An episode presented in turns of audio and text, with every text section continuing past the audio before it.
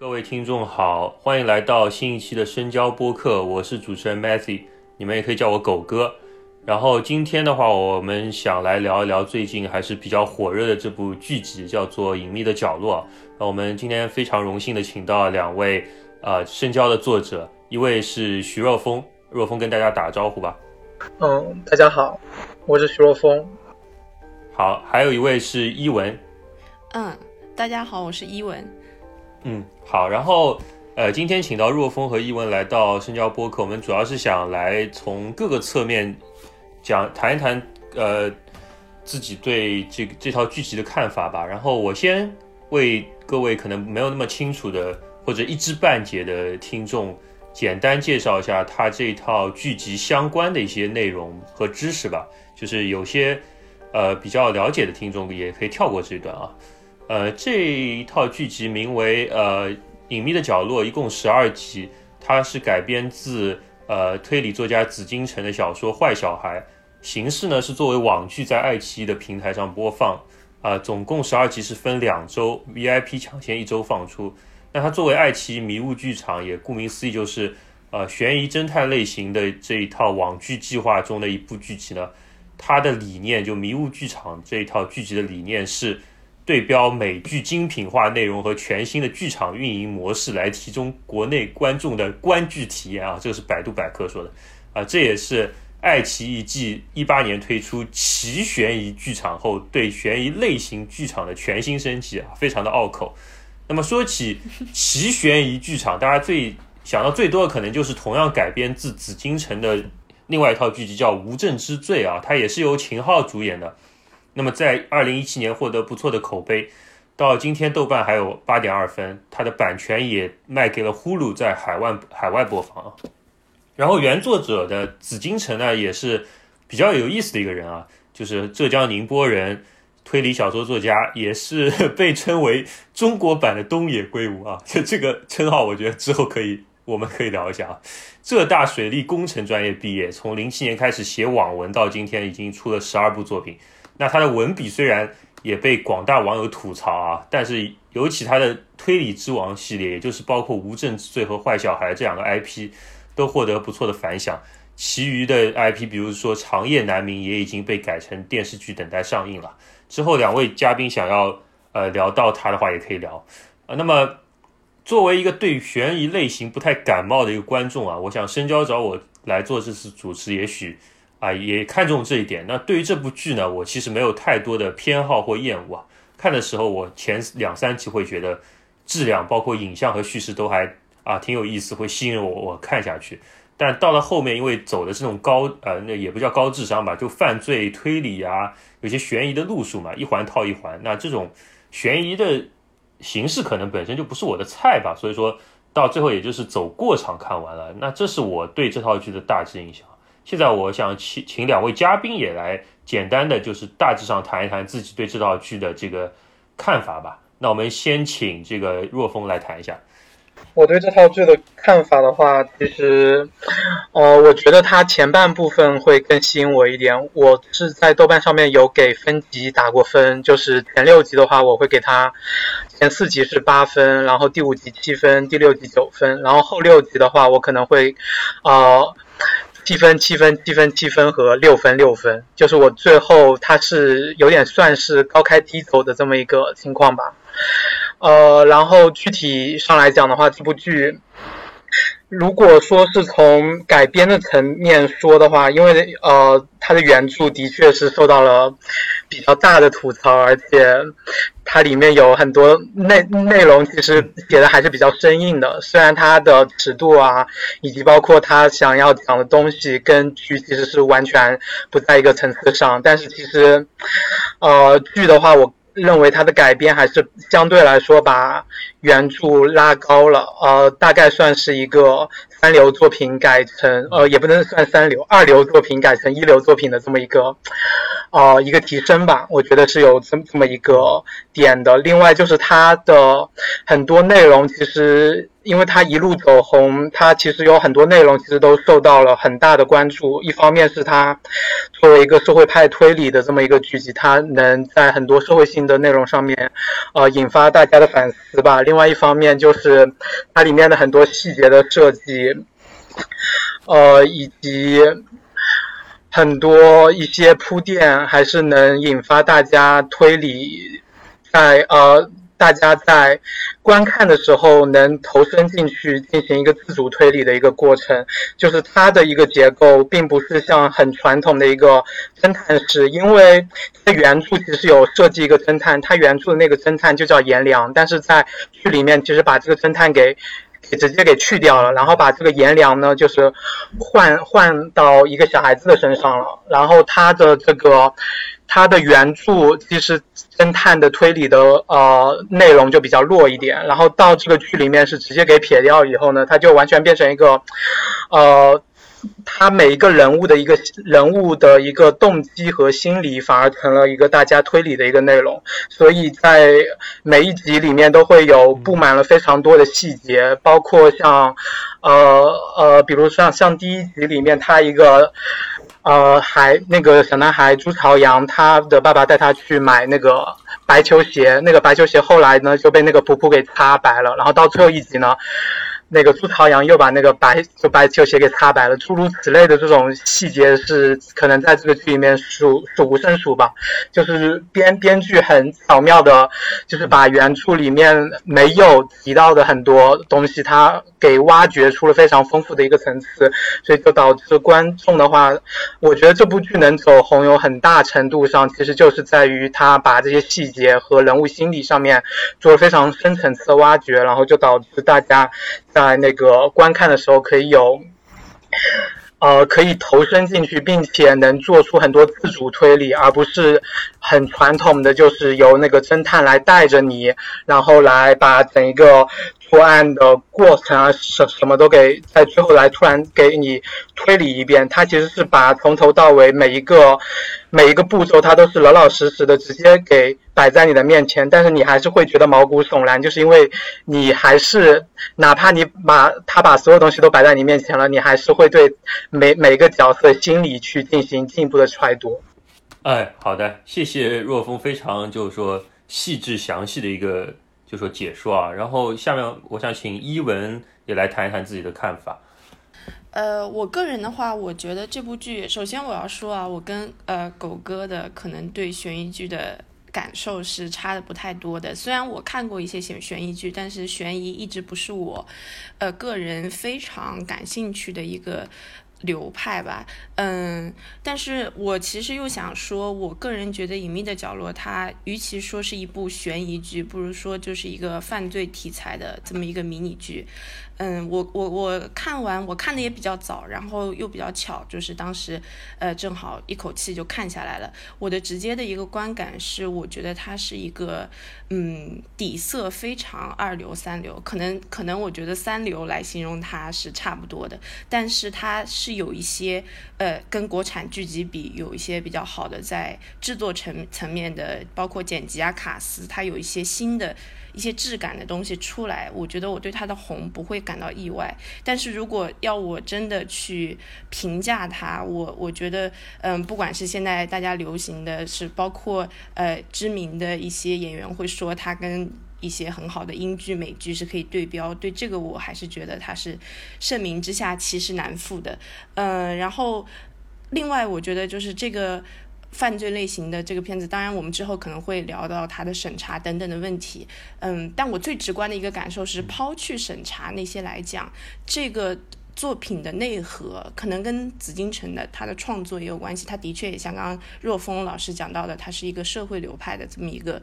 推理作家，嗯，我觉得他的。它的底还是非常的浅，然后它形成的最后形成的这么一个剧集，不管它的制作层层面，它给了我怎样的一个新鲜感，最终看完有也可能是我看的比较快，我会觉得它像让我吃了一个快餐。那如果说呃大家会讲，可能小金也讲过一句很著名的话，就是说呃一个电影吧，是不是用余味来论它的短长？那我觉得一个好的剧其实也是一样的，就是当我看完回过头，再过两三天去回顾这个。剧剧的一个感受的时候，其实我的感觉是没有感觉，或者甚至是比较糟糕的。那我我会比较依靠于这个感受去判断这个剧它实际它的内核到底到了一个怎么样的水准吧。嗯，这是我简单的一个感觉。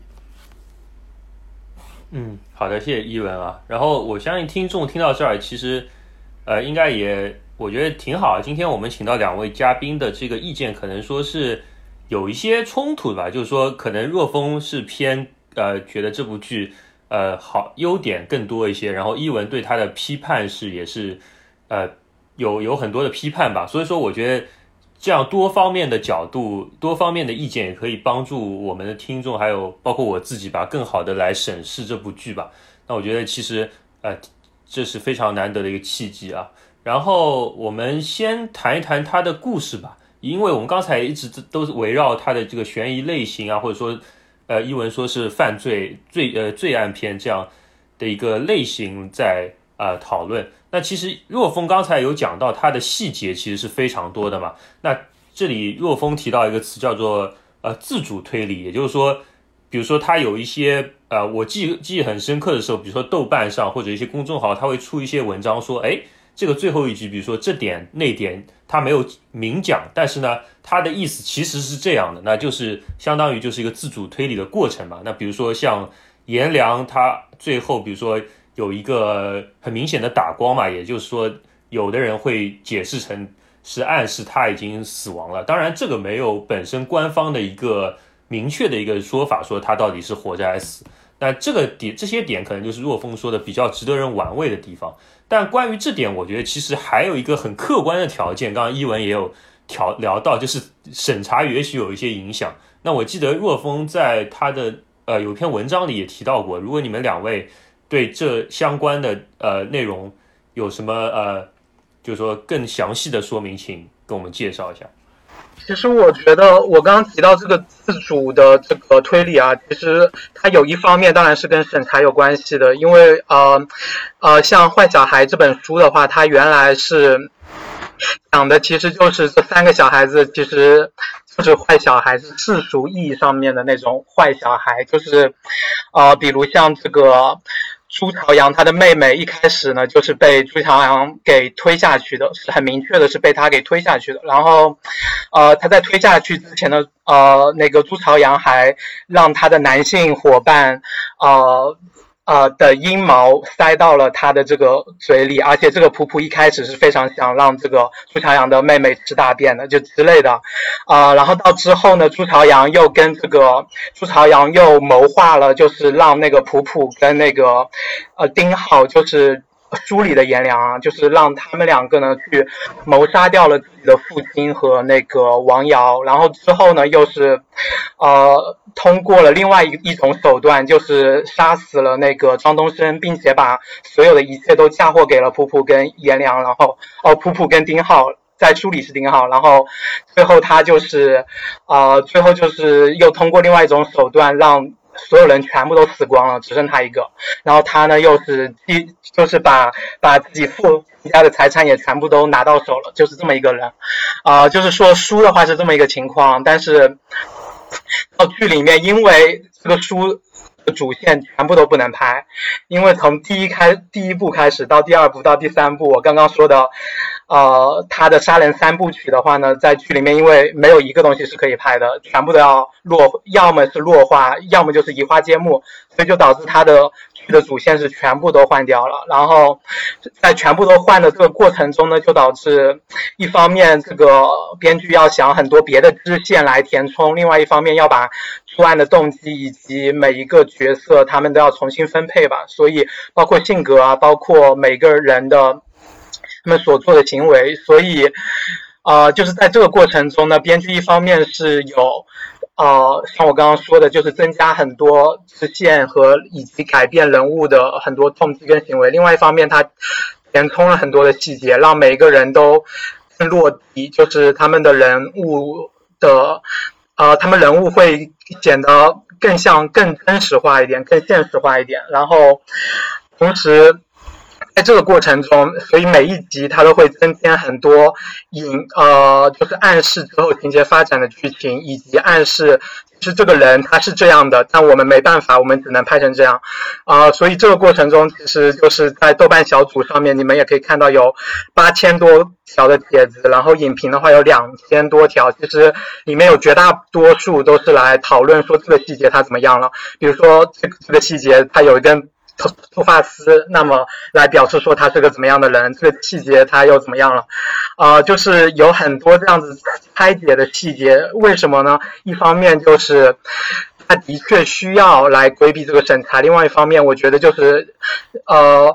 他哪怕是没有这个审查，他也需要来重新改写这个故事，然后并且呢，就是把很多的细节重新的再制作，因为，呃，他本本来的那本书。即便是，呃，怎么说？即便是我们没有省，我们我们是分级的，我们是像英美地区那样的，但是像英美地区也不也太可能拍这样的剧，就是让一个小男孩就是放暑假，然后做出这些事情。其实，在英美地区，这个伦理应该也是会受到一一定方面的质询的，呃，所以我觉得这个是哪怕不在中国，他也会去。非常大的去做一个改动，对，就是没事没事杀杀人是吧？就是那种爽文的感觉给我一种，是吧？哦，虽然呃，倒也不是，因为书中，因为书中它会有更大的冲突，就是书里面的每个大人们，他们可能会更自私，然后在剧里面的话，他自私的程度就减轻了。说一个很。小的很很很迷你的细节啊，就是紫禁城呢，他其实在他小的时候就是一个离异家庭长大的，然后他当时就是去看自己的父亲，然后他父亲介绍给他的后妈以及他的同父异母的妹妹的时候，他。怎么介绍他？他说这个是自己的侄子，或者说这个是另外一个人叔叔的儿子。然后这个细节其实也写到了书里面，但是在这个续集里面啊，第一集我们就很明显看到他的父亲，也就是朱永平，呃，并没有这么做。而且张颂文在里面演的其实还其实跟那个徐小河的夏天里面倒是一一一脉相承，就是。呃，他还是比较喜欢自己的这个孩子，但是他又没有那么的，但是他又没有的那么的喜爱，就是他是属于一个。它是属于在一个中心点的，但是在书里面的话，其实完全就是冷漠的，就是包括像第六集里面的那个录音，呃，朱朝阳还有表演一番，然后朱朱永平在第十一集的末尾的时候，他有发现这个朱朝阳的表演，然后他就是默默的把那个录音给删掉了，这个。在第十一集里面有一个彩蛋，然后在第六集里面，他其实也做了这么一个行为，就是他删掉了那个录音以后，他打了自己一巴掌。但是，其实，在书里面的话，他就是朱朝阳发发现这个录录音的当下，他其实就暴怒了，就就翻脸了，跟自己的父亲，而且他会想到说，因为这个其实还是跟改编的策略有关系，因为在书中的话，一开始就是朱朝阳直接的把。他的妹妹给推了下去，所以就是有了第一步才会有第二步，有了第二步才会有第三步。但是在集里面，因为他第一部已经不成立了，所以他后面只能全部都改。然后全部都改的结果呢，就是他很多暗流暗流涌动的部分，或者说他为了保持住自己的悬疑张力，他只能。去去埋，去去扩大它细节的部分的铺就，然后在这个过程中呢，他就是也很有他的编剧团队是很有意识的在做这件事情，所以就导致了我们现在可以看到，就是整个呃所有的呃中文的社交平台都爆发了对他的一个解解读的一个狂潮，就是在于这样子的一个呃层面上面的一个创作。对，好的，我觉得关于这一部分，其实。若风已经介绍的很详细了，那我想直接请伊文来讲一讲，就是说对于这种推理，或者说对于他呃这种改编也好，他我们甚至不考虑原作，直接想他的剧集，就说他这种呃有有很多支有很多暗线，有很多支线的这种形式，它在网上可能引起一种就是说讨论嘛，然后一种像是大家在玩这个解谜游戏一般的这样的一种热度。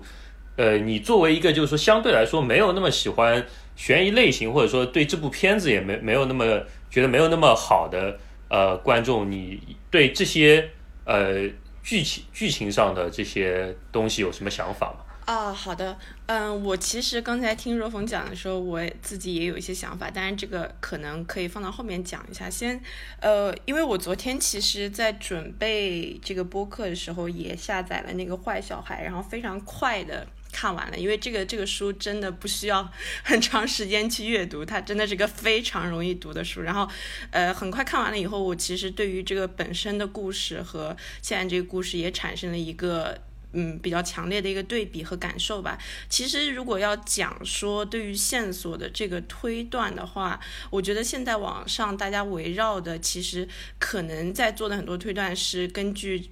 结尾那两集它展现出来的一个可能像是一个平行宇宙不同的可能性，那可能观众都会去推测，尤其是。我觉得这个我我个人是很相信跟审查有非常大的关系，就是这些小孩的命运，呃，包括说大人的命运，就是简单的他们是生是死，这个在豆瓣上我也看到有有一些人在讨论。那其实我我觉得就我个人的观感来说，最后看完这个故事，呃，它不是像传统意义上那种，嗯，可能讲。一种呃悬疑片，然后非常呃它的线索埋得非常密，然后又非常的隐晦。比方说，嗯，大家在小时候都看过像《穆赫兰道》啊，然后那样的作品，你可能会很希望去仰仗一个呃更多的细节。网上有一个相对的可能比较偏权威的一个影评人帮你去解读、去解谜。呃，我觉得这个其实《隐秘的角落》它不是一个解谜类的呃一个影片。其实大家对这个细节或者说对于很多东西的穿。说，我觉得我承认他编剧有埋一些线，那这些线我觉得他最终作用于的是去丰富这个人物，有一定程度上丰富他的动机，一定程度上丰富他的个性。那这个其实，在我们自己做创作的时候也会有这种感受。那如果你是一个偏细节的人，你会希望在这些细节上。更多的去辅助观众理解这个人物，理解你想要传达的这个犯罪背后的一个动因。但是要去讲他这个大局，它是不是一个非常隐晦的东西？我觉得我相信观众都会有一个自己的判断。不管怎么样，看到结尾，其实我们都是比较清晰的。这个、这个、这个，我觉得也是可能说，呃，审查的确对这部片子有比较大的影响。但是在编剧在做二次创作的时候，他把那些梗。或者说，把坏坏小孩的某一种坏的可能性，其实还是比较显性的挑挑出来的。我觉得，嗯，这个并不需要观众真的去细枝末节的去找太多线索去佐证自己的这个判断，它其实就有，嗯。嗯，然后我我有一点点想补充的，就是刚才听了若风讲的，因为我自己看了那本小说以后，我个人的感觉是，小说它本来想要传递的这个作品的内核，可能跟呃现在影视剧它。最后改编要呈现的这个作品内核有吻合，那也有一些不同，嗯，但是我相对是不太认同说这个小说的原著是不能搬到影视化上，就是放到欧美或者说嗯放到日本、韩国那样的国家，这个小说呃它的伦理性也会受到一个质疑。因为我个人的感觉是，他的小说点刨去就是的确，我觉得这个小说非非常的世俗化，它有很落地的那一面，就像他讲到说。嗯。嗯，抛大便呀，然后里面的一些人物的用词，然后包括呃动机的一个简单设定，它都是非常非常世俗化、非常非常社会性的这么一个犯罪小说。但它实际上，我觉得它要讲的是，可能讲一个小孩儿，他有一定的智商，然后嗯，他被罪恶的东西吸引。但当然，这背后肯定是他嗯，紫禁城给了一个非常简单的答案，就是说是因为原生家庭种种方面的一个缺失，然后他在一个。暑假因为一些愤恨，对他父亲的愤恨，然后走上了这个可能不归之路，走向了对于张东升的一个靠近、一个吸引。我觉得这个从本质上来来说，它是有原型可循的。就是这么一个题材，如果真的放在没有审查或者审查制度嗯更加宽泛的国度来说，它也可以被改编成一个比较好的青少年犯罪的一个题材。其实很简单的来讲的话。我觉得它可以对标，虽然这么讲，可能对观众来说听起来会觉得有些荒谬啊，就是跟原著我觉得也并不能完全挂钩，但它实际上要讲的就是一个少年杀人的一个故事。那其实它是以因在给我们呈现一个果，而不是一种犯罪题材以果给我们。有的时候很多犯罪题材它以一个已经继承的果连环杀人案，然后来让我们推断它的因，或者说它的罪犯是谁。它其实就是呈现一个普通人怎么走向犯。犯罪，这个其实就会让我想起杨德昌的那个孤岭街少年杀人事件，就他他肯定是完全不同的两个作品，但是我觉得他实际上，呃，如果你一定要从他的故事他在讲什么来讲的话，我觉得他就是在讲朱朝阳是怎么变成一个。嗯，可能是一个犯罪者，一个坏小孩的。那这里面，我觉得其实，与其说他的人物没有现在改编的那么丰富，或者说人性上变得更加暧昧，我觉得原作上他的人性层面更加的社会化，更加的世俗化。呃，里面的父亲他非常的软弱，与其说他自私，我不如说他有非常软弱的一面。然后这个小孩他也有非常极端的那一面。那这些东西，我觉得本身是犯罪题材比较好的一个原。元素，当然我不是讲紫禁城他的创作，呃，他把这些人物的真的很深的一个机理去填充的很好，但是我觉得他这个壳，它本身的这个架子是可以成为一个很比较好的少年犯罪题材的，但是我们的审查并没有让它真的变成这么一个故事，呃，与其说它是一个坏小孩少年犯罪的题材，不如说是，嗯。一个社会化的，就像就像刚才提到的一个有教化意义的，就是嗯，这么一个小孩有可能会呃陷陷入到一个道德暧昧的困境里，然后最后如何完成某种救赎，或者说如何在一定程度上让他有一些自我的醒察。我觉得这个跟我们的审查，跟我们最终要去呼唤一种爱和救赎是非常非常紧密的关联。嗯嗯，好的。其实刚才伊文讲到这个因和果的这个部分，其实我觉得对我启发也挺大。然后两位其实都有已经开始在讲这个它里面这个小孩的角色是怎么样的。我觉得我们可以直接讨论一下他人物的在这里面的刻画和设置啊。那我想直接我们直接连接到讲一讲这个角色他的这个怎么说呢？他的描写和刻画。尤其是呃，一方面我觉得可能是他像这个伊文刚才说的是动机方面，他可能作为一个破呃也不要破案吧，罪罪案题材，他可能需要有这么一个很强的因果性在里面。就是，但是另外一方面，我觉得还有一个点就是伊文也是对标了呃孤岭街。那么我们可以看到孤岭街其实它厉害的地方其实是它它那个果其实是很短的一瞬间嘛，但它中间铺垫那些情感，它那些很细微的、很细腻的。这些个人和这个社会之间的这些张力，其实都是非常重要的。那我看第一集的时候，其实我是还非常喜欢这部剧啊，这部剧的啊。其实特别是看到，比如说朱朝阳听妈妈说景区发生这个死人的案件回不来啊，他第一反应竟然说很开心的把电话挂了，然后跑出去找小伙伴了。然后结合他这一集在学校他这个地位的一些铺垫吧。这样一个，比如说相对孤独但很需要呃朋友陪伴的这样一个形象，就呼之欲出了。就这一点对我来说，可能是吸引我看这一部剧集后续的一个很重要的原因。但之后或许的一些剧情，我认为主创可能就相对呃抛去了对情感上一些更细腻的一些刻画，甚至也是因为人物太多的缘故吧，可能他。呃，需要很分散的笔触去讲各个人物的一些细节。那比如说，若风也讲到，他也提到，啊，他也给了这个父亲的这种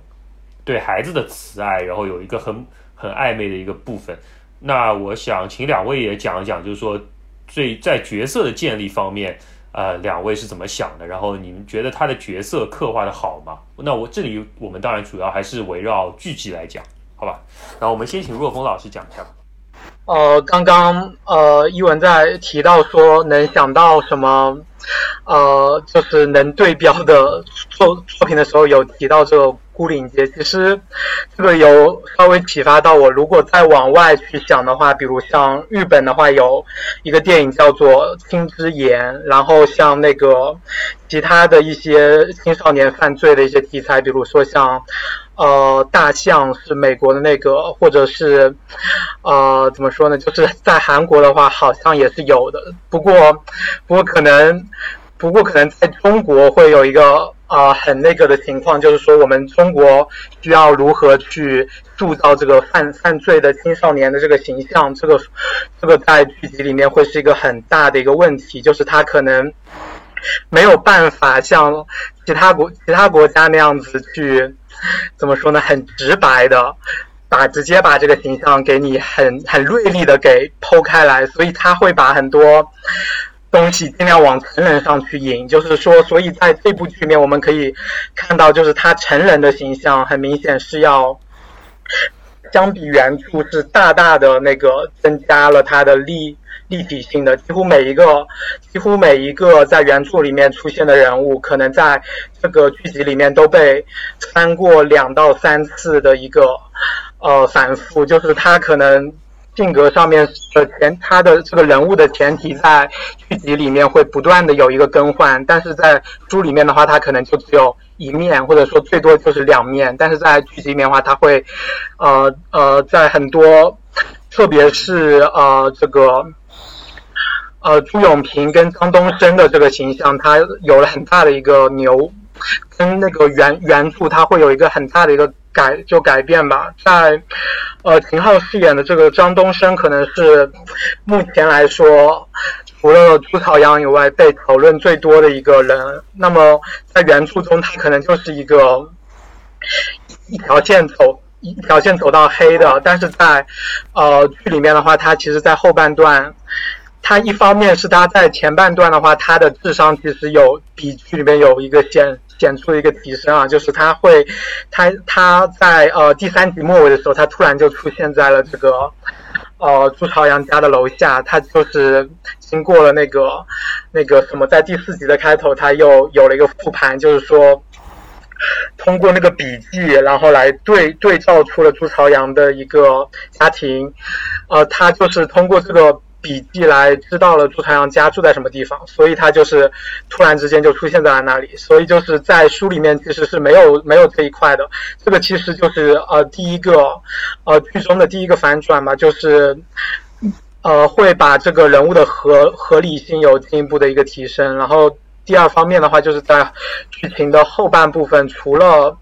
呃这个张东升他的不断的一个。追踪和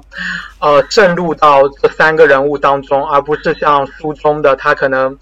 呃没有这么的呃没有那么深入的一个渗入吧。然后之后他很多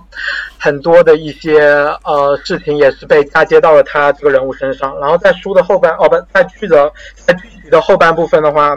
他的这个人物还有另外一方面就是他其实也是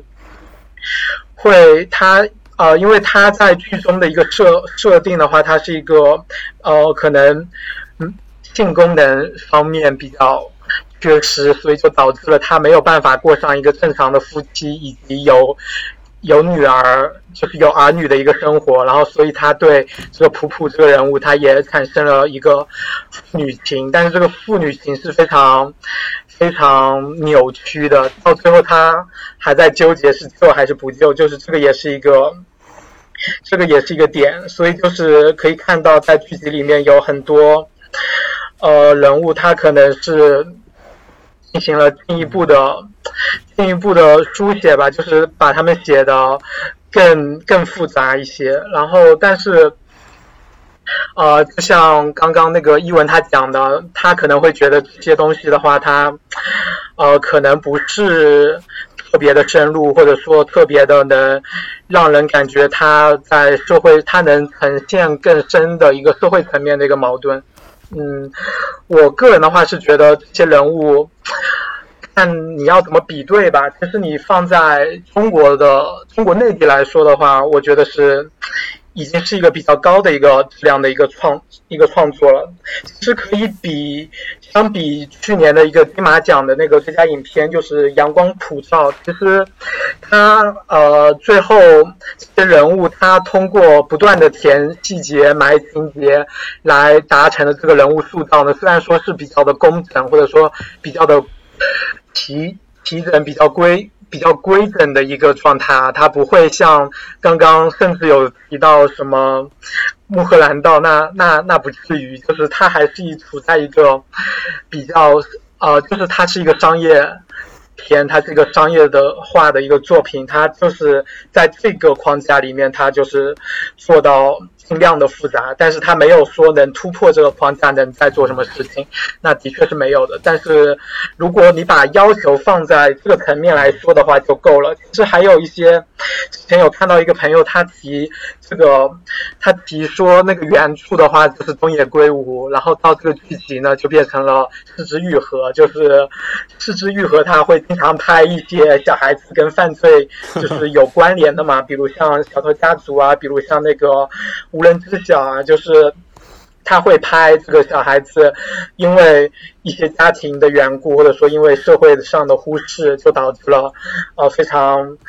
又残酷又温情的一一面。当然，失之愈合，它可能可以关社会关照会更深入，它会有一些更深层次的东西能被它挖挖掘出来。但是像这部作品的话，它呃它的底底子是东野圭吾，我我只能说他那个在。编剧在在调色的时候，尽量的把四之愈合给调进去了，但是它最后的成品怎么样，就是就是这样，仅此而已，就是一个七分左右的一个片儿，就是就是我只能这么说了。嗯，这个比喻我觉得非常有意思啊，就是让我觉得有点有点有点那味儿了。然后那个，我想一文。呃，有没有什么想补充的？关于若风刚刚说的关于角色的这些？哦，其实其实我我个人呃想讲的，对于这个角色的理解也是嗯比较简单。第一就是我觉得其实他的角色塑造没有特别大的问题，就就是像刚才若风讲的，呃。他在商业片上肯定是及格的，但是呢，就是我我个人始终觉得这个其实无关它是商业片还是文艺片，嗯，也不是说我更没有想要把它对标到嗯杨德昌那样高度，或者说大卫林奇、大卫芬奇那高度的一一个一个艺术作品来看，我只是觉得就是的确他的人物是立得住的，是很简单，因为在创作的过程中，他的每个人物其实都注入了嗯。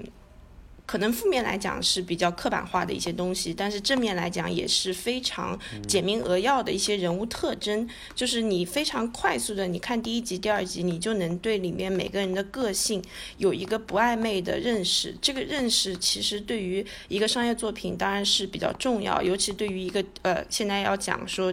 这个节奏点节奏点上比较快，然后它的整一个呃又是一个迷你剧这样的形式，每一集又有一定的单元性，我觉得这个他的人物我不会觉得他是塑造非常失败，但是就是我始终觉得这个也关系到我最终对这个剧的一个批判，就是讲他的人物。嗯，和紫禁城的创作一样，它的基底是一些社会性的，就可能大家会说很知音的、很故事会的这么一些故事里面的人物的一个呃萃取吧，一个提炼。所以他人物的个性呢，刨去那几个小孩不讲，我觉得，嗯，你说他有多么的细腻，我觉得是没有的。呃，复杂性，那么在社会上肯定还是有一定的复杂性，但是它不深刻，这个是我。一定会觉得要指出的，就是他的人物每一个人物形象，他其实有复杂，但不一定深刻，也并不细腻。嗯，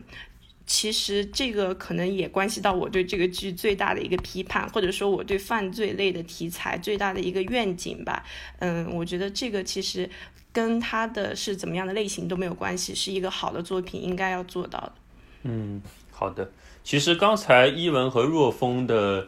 这两段话其实也变相解决了我的一个问题啊。其实因为我在网上看到有很多这个看过原著小说的人说，这个紫紫禁城这个作者吧，稍微有点丑女的倾向啊。那当然，我在我们不谈这个原作，在看这个剧集的时候，我也感觉到，就是说虽然说不上丑女吧，但是她的。主创，呃，我觉得他也是最尽最大努力丰富了可能原作的这些女性角色，但还是相对比较模式化，比如说控制欲超强的单亲妈妈，什么爱慕虚荣又歇斯底里的美艳少妇，对吧？还有主角群里相对比较没有什么存在感的小女孩。那么，当然，我认为刚像刚才伊文说的，这些和悬疑类型有很大关系。你一定要基于一些客观社会上的刻板的一些共识，你可能。才有个基点来和作呃读者一起，就是说给他一种我们一起思考、一起比如说解决一个问题的这样一个体验。那包括若风也说了，他是在一个商业片的框架里面，我们可能呃不能对他有非常非常高的要求。当然，我们不是说我们不不希望鼓励这些创作者能够更加视之愈合一点，对吧？但是就是说，呃，也不能就是完全就变成一个很模式化的一个东西了。所以，关于性别这个点，我觉得其实两位刚才的呃说的对，呃，已经解答了我的一个问题。但如果两位有什么想补充的话，也可以说一下。嗯，我其实昨天在看原著的时候，我有一些。比较有意思的点想分享，就是我觉得，嗯。这个跟网上我看到一个具体是哪位哪位老师说的我忘了，但是我个人有点认同的一个点是，我能感觉到紫禁城就是包括我们刚才很有趣的讨论到紫禁城和呃东野圭吾啊，但因为东野圭吾我并不算特别了解，我小时候看过他的《白夜行》，然后对这个也印象非常深，然后也看过他的剧，林濑遥主演的那个，然后我其实个人觉得紫禁城是。不能完全对标到东野圭吾身上的，但是他们的确有相似之处。然后我要讲的就是紫禁城为什么够不到东野圭吾，以及紫禁城它。包括刚才讲的丑女的那些形象，我觉得最根深蒂固的一点是她的创作观，就是很能明显的感觉到，嗯，她有的时候对于这个人物究竟他的个性以及他更向内的一个精神世界，她其实是没有那么大兴趣的。非常有意思，看她个人的呃豆瓣，她说非文青。呃，俗人，我觉得这个很好玩啊。就是紫禁城的作品很容易改编成一个艺术，呃，改编成一个影视化的作品。我能感觉出紫禁城对事件的兴趣是非常大的，而且他对事件的确有一定的想象力。这个跟他架构，还有他那个长夜难明，我以前呃碰巧又正好读过一点。他他的他对事件的一个联想和勾连，他的确有很强的创作欲。但是他对于人，就是对于一旦落实到这个人物身上，其实你。能明显的感觉到，他非常的。简单，非常的浅，以及他非常的习惯用一些社会性的东西去马上给他安插上去，甚至像那位老师说的，就是人物的心理，就是赶紧解决完，以此去推着这个事件走，就好像这个事件其实他已经一开始就一定程度上构建出来的，然后这个人物安插进去，人物的心理究竟他怎么发酵，他可能其实会产现产产生无限个可能性，就犯罪不犯罪，这个时候不同的情绪，不同的张力，他对那个。并没有特别大的兴趣，他更有兴趣的就是去怎么完成这些事件的走向。那我觉得东野圭吾是对人和对事件都有一定的深度，这个可能是。紫禁城老师看来，嗯，不需要太文青的那一面。然后我看坏坏小孩的时候，我印象很深，就是他上来，嗯，把那两个小孩，就是小说里的丁浩、片中的颜良和普普，他们的个人背景，他是杀人犯的孩子，这个放到剧中，他一定是给你审查删减掉。但是他就是讲。很有意思，他讲这个耗子丁浩的父母，他是用了一个彻头彻尾的一个社会性的事件去讲，他那个事件是真实的事件，就是在中国之前发生的比较可能说比较引起社会关注的一个，就是孕妇摔倒，然后骗女孩回家，然后丈夫一起诱杀了、奸杀了这个父母，呃，这个这个帮助孕妇的这个女孩，然后他讲他丁浩父母就是这对。呃，诱杀女孩的父母，然后被判了死刑。他是这样的一个家庭出来的这么一个孩子，所以说他里面的很多事件，包括张东升一个凤凰男，就在小说里更加明显，一个凤凰男被判了要杀了女友。然后呢，更搞笑的是，他之后有提到普普其实是一个女孩嘛，但是普普其实里面最丑女的一个角色，就是你能明显感觉到他后面有讲到说，嗯，张东升在他们面前，就在这些小孩面前，算是一个倒苦水吧。就说自己是个倒倒插门的女婿，为什么到最后要到杀人这一步，想要唤起他们的共情？然后他就讲说自己的这个命运，然后呃丈母娘，然后他们都不太把自己当回事，他没有话语权等等。然后普普就满脸愤恨的说：“这个真的太可恨了，男人不是一家之主吗？” 我觉得这些形象都非常有意思啊，就是 就是紫禁城会去这样描述这些人物，就是。我我觉得刨去他个人价值观、三观里的东西，呃，他本身用一种非常轻巧的方式在再再把这些人物勾勒出来，这个东西跟文学固然是相差甚甚远，但是你去看它最终被改编成一个影视化作品，我其实会很期望这个编剧在二次作用的时候能够取其精华、去其糟粕的把这个作品更加抛光出来。但是我觉得现在的隐秘角落也没有做得非常好，就是这个是我对他的一个期许吧。嗯嗯，呃，然后哦，很好，我还想稍微加一句，就是看紫禁城的小说会有一点让人感觉到像之前大火的六六类的那一些文学，它也被改编成中国很著名的一些影视剧，蜗居啊、双面胶啊那样的作品。但是现在网络上也会呃兴起一番对于六六那样的文学，以社会派的社会基底的中国社会这样创作它的里面的一个价值观毒瘤的一个一个一个事情。我觉得紫禁城的小说，它与其就是在讲某种价值观，不如说，嗯，《隐秘角落》这部剧就是把人的关系和冲突都描绘的比较的简单和浅显吧。他把里面每个因每个人给出的，呃，因果。都有一个非常社会性的答案，然后是怎么样的因导致了他们犯罪的果，然后这个因呢又是比较刻板的。我觉得正是这个浅和刻板，让我觉得这个剧欠缺了一定程度让人回味的余地。我个人很喜欢的一个段落是张东升让那两个小孩就住到自己家以后。他们有一次去吃麦当劳，然后呃，普普他们几个小孩慢慢开始有一点信任张东升，然后一定程度上亲近他，被他吸引。这时候就是几个边缘的人产生了某种同盟。我觉得我被吸引，并不是说它里面有一种温情的反差，而是它里面。产生了一种普通人凝视向恶或者犯罪者被他背后的一种复杂，然后这个人的立体、暧昧、丰富所吸引，然后一定程度上被诱捕，然后产生了模仿或者靠近。我觉得这个在创作上它其实是有很大空间的，让我想起一部美剧，就是《心灵猎人》，里面有一个主角 FBI 的探员道格拉斯，他就是会去各地监狱里采访。嗯，臭名昭著的连环杀人犯啊，甚至有曼森啊，还有就是别的比较变态的杀手。然后他和里面一个叫 Ed Campbell 的罪犯就产生了一种非常复杂的关系，最后变成一种友谊。他就是被。这个罪犯心灵深处的某种复杂性给吸引到，然后这个罪犯身上他有他的友善，然后有他的聪颖，然后很敏感、很开放那部分，他对自己的犯罪、对自己恶有一个很充分的。自我觉察吧，然后甚至帮助了 FBI 去理解很多罪犯的心理，起到了嗯破除案件起到很多作用。然后这个道格拉斯 FBI 的探员，他不断靠近他的过程中，就产生了某一种我望向深渊，深渊也回望我那种混沌的道德暧昧的，有一种镜像投射的东西。然后那个对他产生的诱捕，让他意识到他跟一个罪犯产生的友谊，让他。更加的恐惧和排斥。我觉得好的犯罪作品，它一定程度上就是会望向人性，它很复杂的、很深的，没有一个绝对答案的那一面。然后这个罪恶背后散发出的某一种像是水妖歌声一样的一种。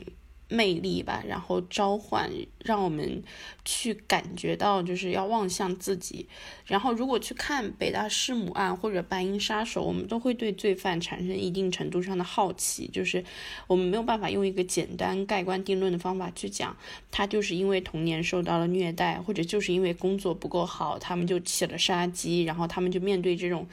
嗯，杀鸡去合理化的掩饰，理性参与变成一种享受。我觉得这个就是犯罪和恶背后有一个很玄秘的东西，是人性的东西。这个是隐秘的角落本来可以达到的，就这种玄秘感。这些小孩和罪犯产生了交易以后，又产生了某种连接。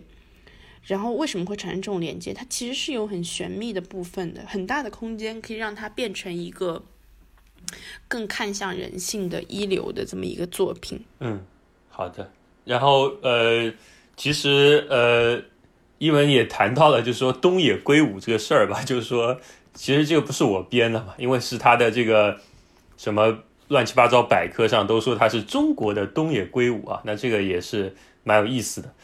其实我觉得很有意思的一点是中国影视为什么近年来这么爱拍泛东野圭吾的东西啊？就是说《白夜行》对吧？《解忧杂货铺》《嫌疑人 X 的现身》这些都直接或间接的，对吧？我说的就是《少年的你》嘛，就是叫间接的，在中国被改编成了电影或剧集了吧？而且也都不是不止一次嘛。那我看到一个新闻，说是东野圭吾的二十个 IP 已经被买下来了，那就是说之后我们会看到。可能一万部东野圭吾，然后这个迷雾剧场里包括也有一部叫《十日游戏》的，它是真的改编自东野圭吾，就是说紫禁城是一个中国版的，它现在还有日本版的，都两个都同台竞技。那因为我本人都是在呃日本生活工作嘛，那推理悬疑这一块在日本是非常火热，对吧？男有东野，女有凑佳苗，这些都是比较这个连我不怎么关心的人都知道的。但不谈日本，我想问问两位，就是说。呃，尤其若风老师好久没讲了嘛，怎么看我们中国最近那么喜欢改编改编这些故事，而且口碑都还挺不错的。然后，那很能不能横向的跟我们谈一谈？哦，我印象中口碑不错的，好像只有《少年的你》跟《隐秘的角落》吧？还有什么别的吗？其实我不是，呃，其实我这些剧都有看，然后我东野圭吾的书可能有看过二三十本吧。对，我就是比较喜欢。读这些比较快、比较偏快餐的。其实京城的话，我觉得《长夜难明》还是很不错的一个书。我觉得虽然紫禁城的文学性啊，像刚刚说的，其实是根本不用去谈，因为是很显而易见的一个缺点。但是《长夜难明》其实我觉得还是非常值得一读的，就是可能不要那么去污名化是。紫金城，我觉得也没有必要太夸张了。紫禁城的作品为什么他能一而再、再而三的获得成功？就是在翻拍成影视剧的时候获得成功。我觉得很大的问题就在于，的确这个团队，因为《无证之罪》和《隐秘的角落》都是从同一个团队里面出来的，包括他们的呃公司以及他们找的人都是同一批，所以能很明显的感觉到这两他们这都是把一个。六分到七分的一个东西，真的是拔高到了一个八分左右，或者说七到八分左右的一个豆瓣上面啊。我我那我的意思是说，那的确是他们的确是做到了，在很多的剧情的梳理上，我觉得没有必要用非常严厉的批判的角度去看待这个事情。为什么呢？因为你。从在国内的悬疑题材的作品、网剧啊、电影啊，你看的多了以后，你就真的知道什么是这个，就是在国内的这个圈圈子内，什么是第一层的一个创作，然后什么是第二流、第三流、第四流、第五六七八流。那么，像你刚刚说的那个《十日游戏》啊，是迷雾剧场的第一弹嘛？其实它是改编自东野圭吾的一个叫《绑架游戏》的一个书。东野圭吾的绑架游戏其实也写的非常非常差，然后这 游戏其实已经把它往往往落地性、往以已经往合理化的方式去做改编了，但是还是失败了。啊，也不能说失败，就是说 是特别好。反响不说，那么，嗯，对，就是反反响不大。那为什么呢？一个方面就是在于东野圭吾他的很多东西，其实在中国没有办法。落地，或者说你落地的话，需要做非常复杂的一个操作。你比如说，必须拍成像《少年的你》那样子。我不是说《少年的你》涉嫌抄袭啊，虽然他原著涉嫌抄袭，但他电影没有涉嫌抄袭。那我要说清楚。那么就是说，这个落地的话，就是需要给他。灌入的那个中国特色的东西是需要源源不断的，就是完全改写的一个东西，它可能才能落地。不然的话，像东野圭吾之前的一一些翻拍，比如说你刚刚也提到了一个《解忧杂货铺》，那个那个当然就是彻底的失败了。那我就不用去做什么辩解。对，那么就是还有很大的一个缘故，就是除了这个文化差异上面的一个。呃，方面导致的失败，还有一个缘故就是东野圭吾他的书其实质量并不是很高。就是刚刚呃，刚刚那个一文有提到，你可能是只看了最好的，所以你会觉得它高。其实它只有那么几部它是好的，或者说它只有个十部左右它是好的。你如果真的像我一样看了二三十部的话，你就会发现接下去的也都也都非常的甚至不如紫禁城了，紫禁城的坏小孩了，甚至它里面也有很多的。非常模式化的书写，其实是这样的，就是你没有办法要求一个，呃，畅销君，他的外号就叫畅销君嘛，他他的量产化的 那个书写能达到一个非常每一本都是高质量，但是他高质量的书的确是很高质量。那我那我作为一个东野圭吾的不然的粉丝啊，不然的话我也不会看那么那么多。但是我其实每看一本我都会更失望一点，是这样子。哦，然后呃，我不知道有没有很清楚的回答为什么。呃，另外当然还有很市场化的原因，这个这个其实是比较显而易见的。我其实不说的话，大家也都知道，就是一方面是东野圭吾畅销嘛，大家都看火。那么中国的一个 IP 的一个思维就是你呃这个小说买来了，它既然小说是有人买的，那么这个改改编出来的剧只要改。改编的合理化，那么他当然也会有人看，至少不会扑，就是他他会有这么一个想法，然后找一堆比较比较有名气的明就明星来演的话，至少不会。烂烂到什么地步吧，这是第一点。第二点就是，呃，更市场化的一个原因，可能就在于原创故事其实没有办法这么好的就是支撑我们现在的一个悬疑市场的一个需求。特别像我们明年的话，可能悬疑悬疑题材剧，甚至在明年的这个一个节点是没有办法上的。那么可能在今年这么这两年这么快的走掉，就是源于有很多的剧，就是他们拍完了就马上很紧急的就需要在今年就走掉。所以会给你这种井喷的一个感觉，对，嗯，好的，那呃，一文关于这点如果没什么想说的话，我觉得我们呃直接讲非常重要的另外一个部分就是影像吧，就是说，因为这一点我知道一文之前呃我们在聊的时候也表示出了有很多想法啊。那首先我觉得我们说一下电影感这个东西吧，因为虽然这个题目怎么说就是。应应该观听众想听啊，但是我是觉得这个这个词没有什么意思嘛，就是说你让谈什么是电影感，你让人解释对吧？一百个人有一百种解释，它没有一种很本质化的一个定义。但是既然它已经是一个豆瓣上的热门话题了，我想两位应该有很多想分享的。那你们可以谈一谈，就是说那些人，比如说有些人说，哎，这个片有电影感，他们说的到底是什么？然后你们在谈《隐秘的角落》。和电影感之间的关系的时候，你们最想说、最想夸他也好、吐槽的也好是什么？好吧，我们先请一文来说吧。这次，嗯，好的。我觉得我之前也在提纲里说，就是电视剧不一定要有电影感。就是我，我觉得大家会一看到这样的剧，包括现在呃迷你剧、悬疑剧会上来觉得有电影感。我觉得本质上是在聊那个质感上的东西，因为。从它的那个画幅、它的比例，它都越来越倾向于像是一个大荧幕，而这这一部《隐秘的角落》更加是它一上来首集是一个多小时，然后它从画质上，嗯，结合了可能调色。它美术的一些部分孵化到它，它更精致了。这样的人们就容易从它的质感上判断，哇，它更更像电影。但实际上，嗯，我觉得大家也能很清晰的感觉到，电影和电视剧本身在拍摄上使用的都是不同的系统，嗯，镜头所服务叙事的方式也是不一样的，嗯，尤其在这部里的话。我觉得大家会产生更多的电影感的关注，跟演员也有脱不了的关系，因为其实这一部里面大部分演员他们是电影演员，呃，电视剧演员和电影演员。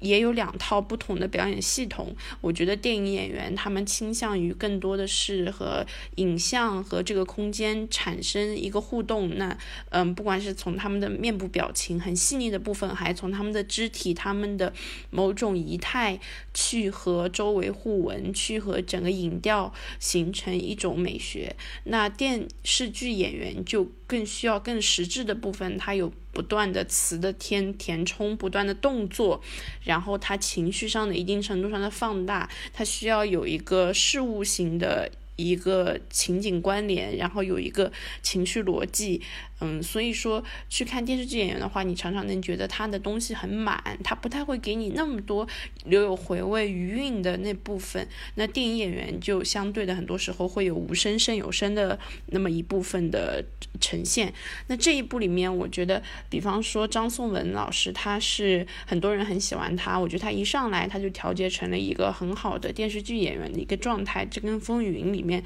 他的呈现是有所不同的，嗯，他的第一出场出场第一下就是一直在打牌，一直在打牌，然后嘴里也一直充满着各种词、各种话，有国语有粤语，一下子就把这个人物他的一个嗯现实背景，他是怎么样的一个人，他跟牌友的关系，他跟儿子的关系，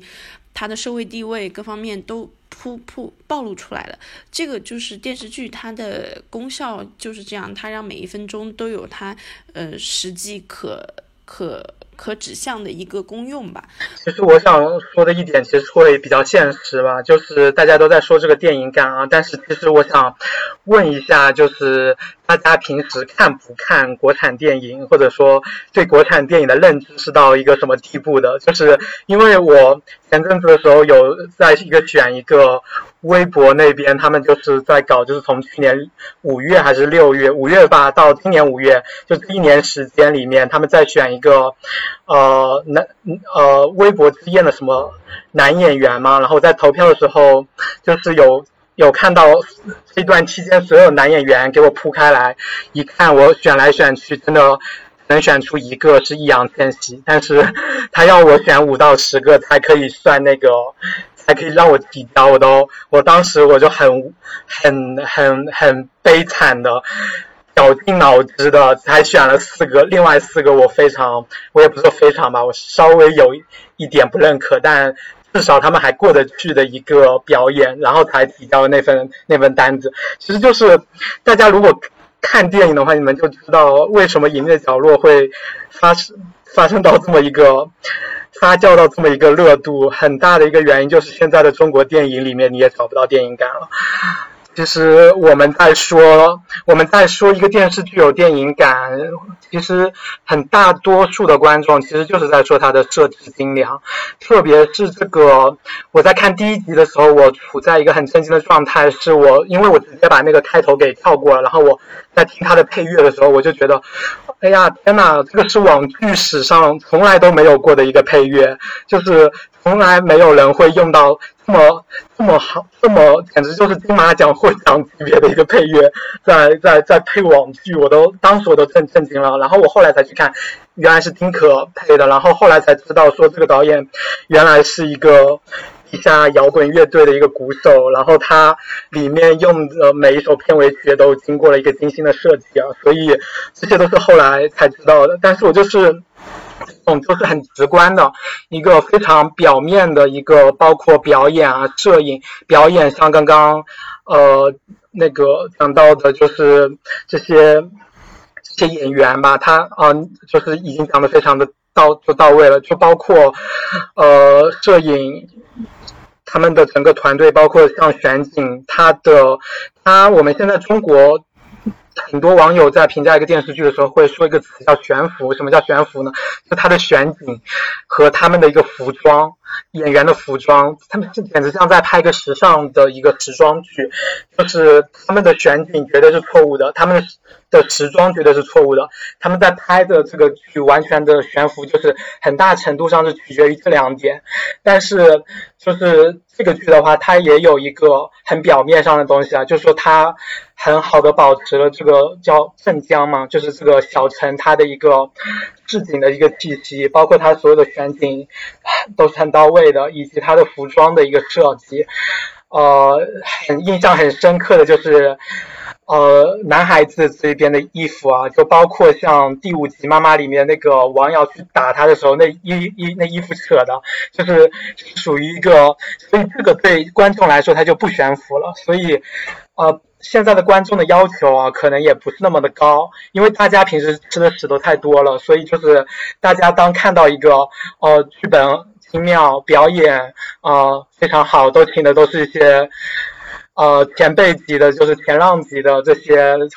都是什么戛纳无冕影帝啊，什么柏柏柏林影帝之类的啊，对吧？这些人来演，然后像张张颂文也是绝对的，就是圈内。凭演技吃饭呢，就是之类，包括像刘刘琳这次也是，她的演技也圈了非常多的粉。然后像几个孩子演也都演的非常有灵气，就是每一个人，每一个人他们都像刚刚呃一文讲到，就是你觉得这个剧本上面啊，可能他还是在角色上面做的不是那么的细腻。其实我刚刚有点想说，其实每个人的演技已经很努力的把这块给弥。给给补齐了，就是说他们已经很努力的让这个人物的状态变得细腻了。然后包括像这个音乐，这个音乐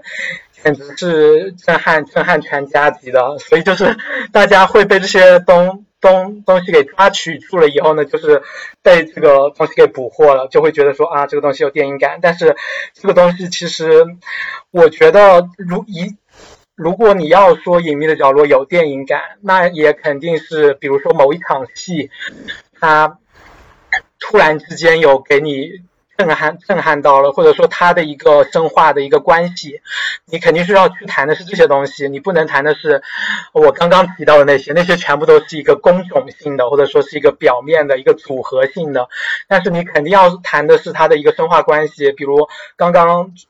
主持人提到的，你有一场戏是很很感动你的，就是他突然之间那个朱朝阳他下楼然后去跑的那场戏，就是他的配乐，他的整个一个情绪，包括整个状态氛围，完全都抓抓取到你了，让你突然之间被打动了。我觉得这种才是一个电影的一个时刻。但是我们现在说的电影和电视剧。还是有一个分层，或者说有一个鄙视链，我这个也是很令我一个很令我厌恶的，因为电视剧它有的一个叙述优势，它的一个结构，包括它的一个叙述，包括它能做的很多尝试，其实也是电影所不能做到的，包括它的篇幅上面的很多的优优优势也好，或者说包括像这一部剧里面它。呃，像我刚刚说的，它除了分级以外，它还给每一集配了一个片尾曲，它让整个剧集其实很偏向于一个影集的一个概念。那么它的这种衬落，或者说衬落性，或者说这种整一个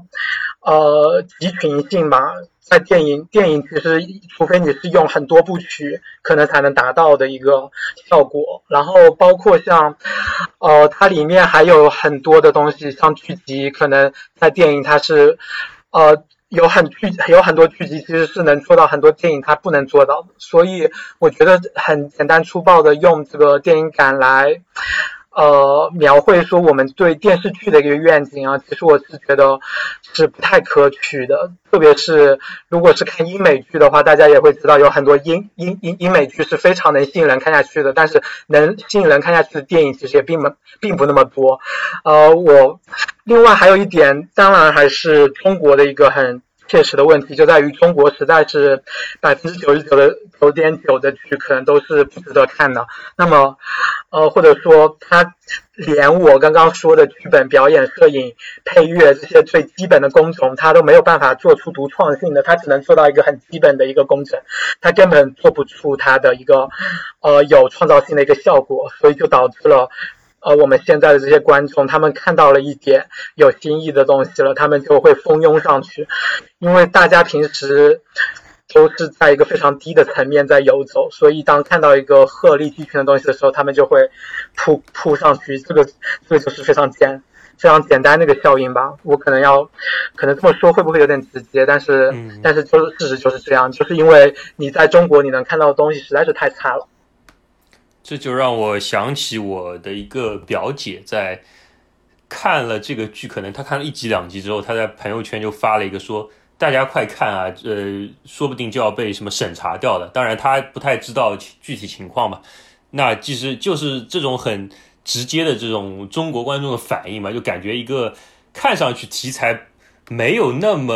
safe 的那种东西，他就会觉得有一个下意识反应，有可能他是要被审查掉，但是他。它被审查掉，反而是恰恰证明了它还呃，相对于别的片还是好的一个片。那觉得，我觉得其实包括其实伊文和若风都聊到这个呃矮子里拔将军这个点吧。我觉得这个就哎，其实我本来有一个问题嘛，就是本来想说它的这个设定，比如说，因为我觉得它的时间设定其实没有很多人聊嘛，因为它设定应该是在一个二十一世纪早几年的时候吧。因为它，你看它手机型号和这个基建的这个一些刻画上，我自己感觉出来的。当然，这个设定我觉得也是蛮吸引人，就是说给人一种怀旧的感觉。那它可能是真实经验，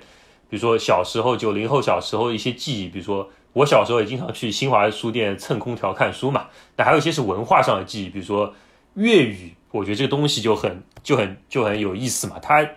就是其实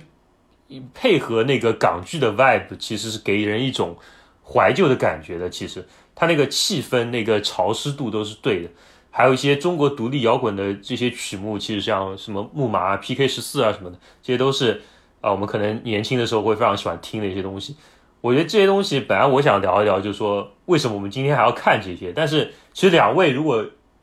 聊到最后都说矮子里拔将军了，我觉得其实我们有没有必要把。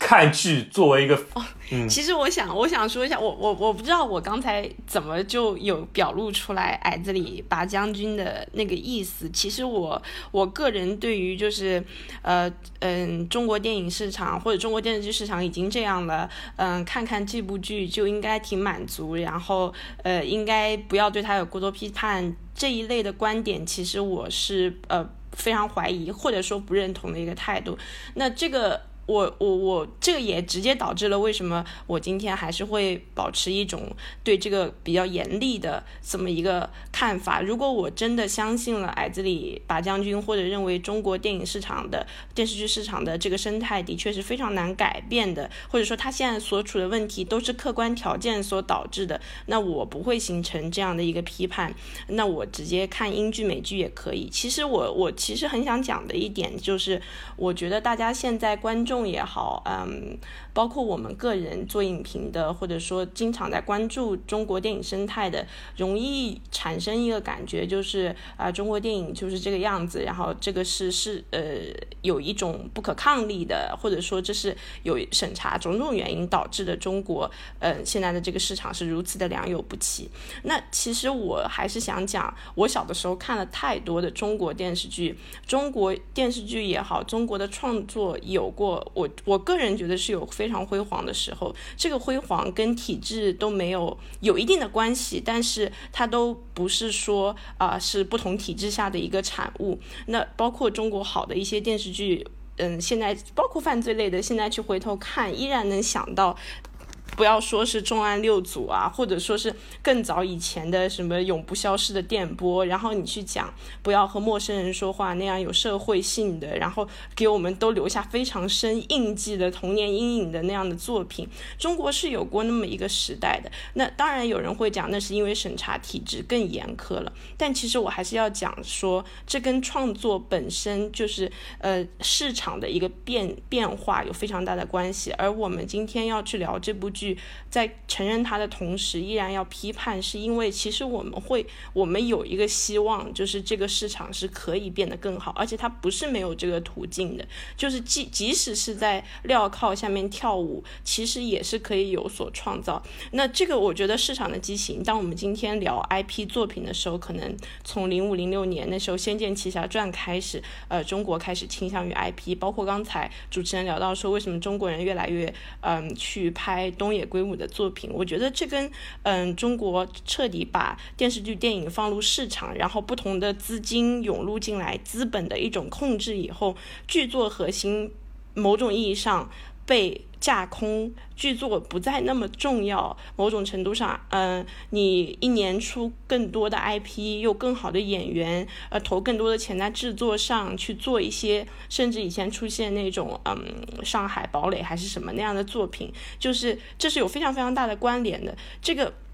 这个甚至不是说呃不可改变的。所以我觉得到今天我们再去聊这个话题，不能以矮子拔高子的态度去看待中国未来的。网剧也好，未来的这一类型的作品也好，未来的电影也好，如果是以这样的消极的态度去看做电影的话，因为我自己也是个创作者，我我觉得这是不不是有意义的一个一个一个事情，尤其对听众，我觉得也不能保有一种就是，嗯，我们看国外的作品或者我们看宇宙的这样的一个世界观的作品，我们会有我们的一套嗯自己的一个审美格调的一个体系，然后看中国的作品，我们就产生另一个体系，没关系，这样就已经。不错了，我觉得用这样的这样的消极的态度去看，恰恰是导致这个市场越来越难前进，越来越难呃产生一种就是质的变化的。但实际我我觉得是我们是有这种可能性的。就我是很很赞同一文刚刚说的那段话的，但是我觉得这个这跟我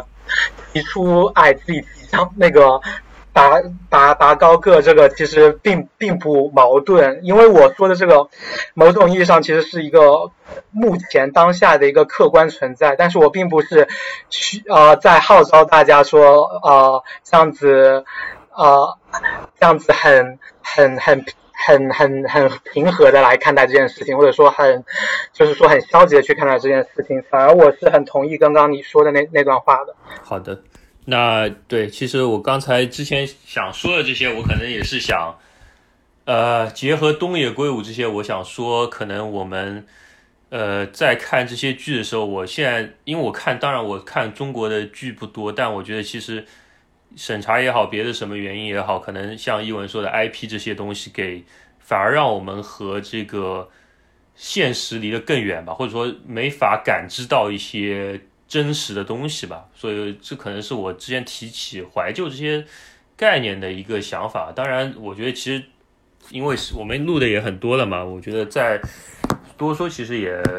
也已经太长了。所以我觉得我们今天。聊就聊到这儿吧，然后因为两位其实刚才最后总结非常好，就特别一文刚才最后说，我们一定要继续有一个批判性在这儿，我们才能很积极的去改变这样的一个环境，而不是说在环境里面就是说被慢慢的消耗掉。那我觉得这个我是非常同意的。嗯，最后我想还是用笛卡尔吧，就是因为这个剧集里提到的一个人来结尾吧，因为。剧集它是强调笛卡笛卡尔作为数学家是怎么怎么样，然后有个童话现实的二元叙事啊。其实他这个是呃非常符合笛卡尔作为哲学家，也是最早强调启蒙主义所谓二元论这个知识型建构的一个人，他经典的自我他者身体头脑这样极端的二元建构的这样一个一个引用吧。所以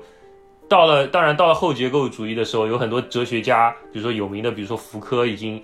专门写了文章批判过这些非常启蒙呃知识型的这个二元对立的这样的一个呃建构的问题，但我觉得其实看悬疑剧也是一样，我们怎么能超越一些过于刻板的设定，让情感而不是所谓符号的逻辑来影响我们的感知？其实我觉得是很重要的。我希望朱朝阳可以对吧，也继续做一个一冲动就跑出去找小伙伴，然后跟小伙伴一起在自家阳台翻墙吹风。的一个小伙子，对吧？这个无可比拟的瞬间，它是一个动人的经验。我觉得它是超越了所谓好和坏的这样一个很浅薄的这样一个标签的。好，那今天我们就聊到这儿，那我们跟观众朋友们说声再见吧，再见。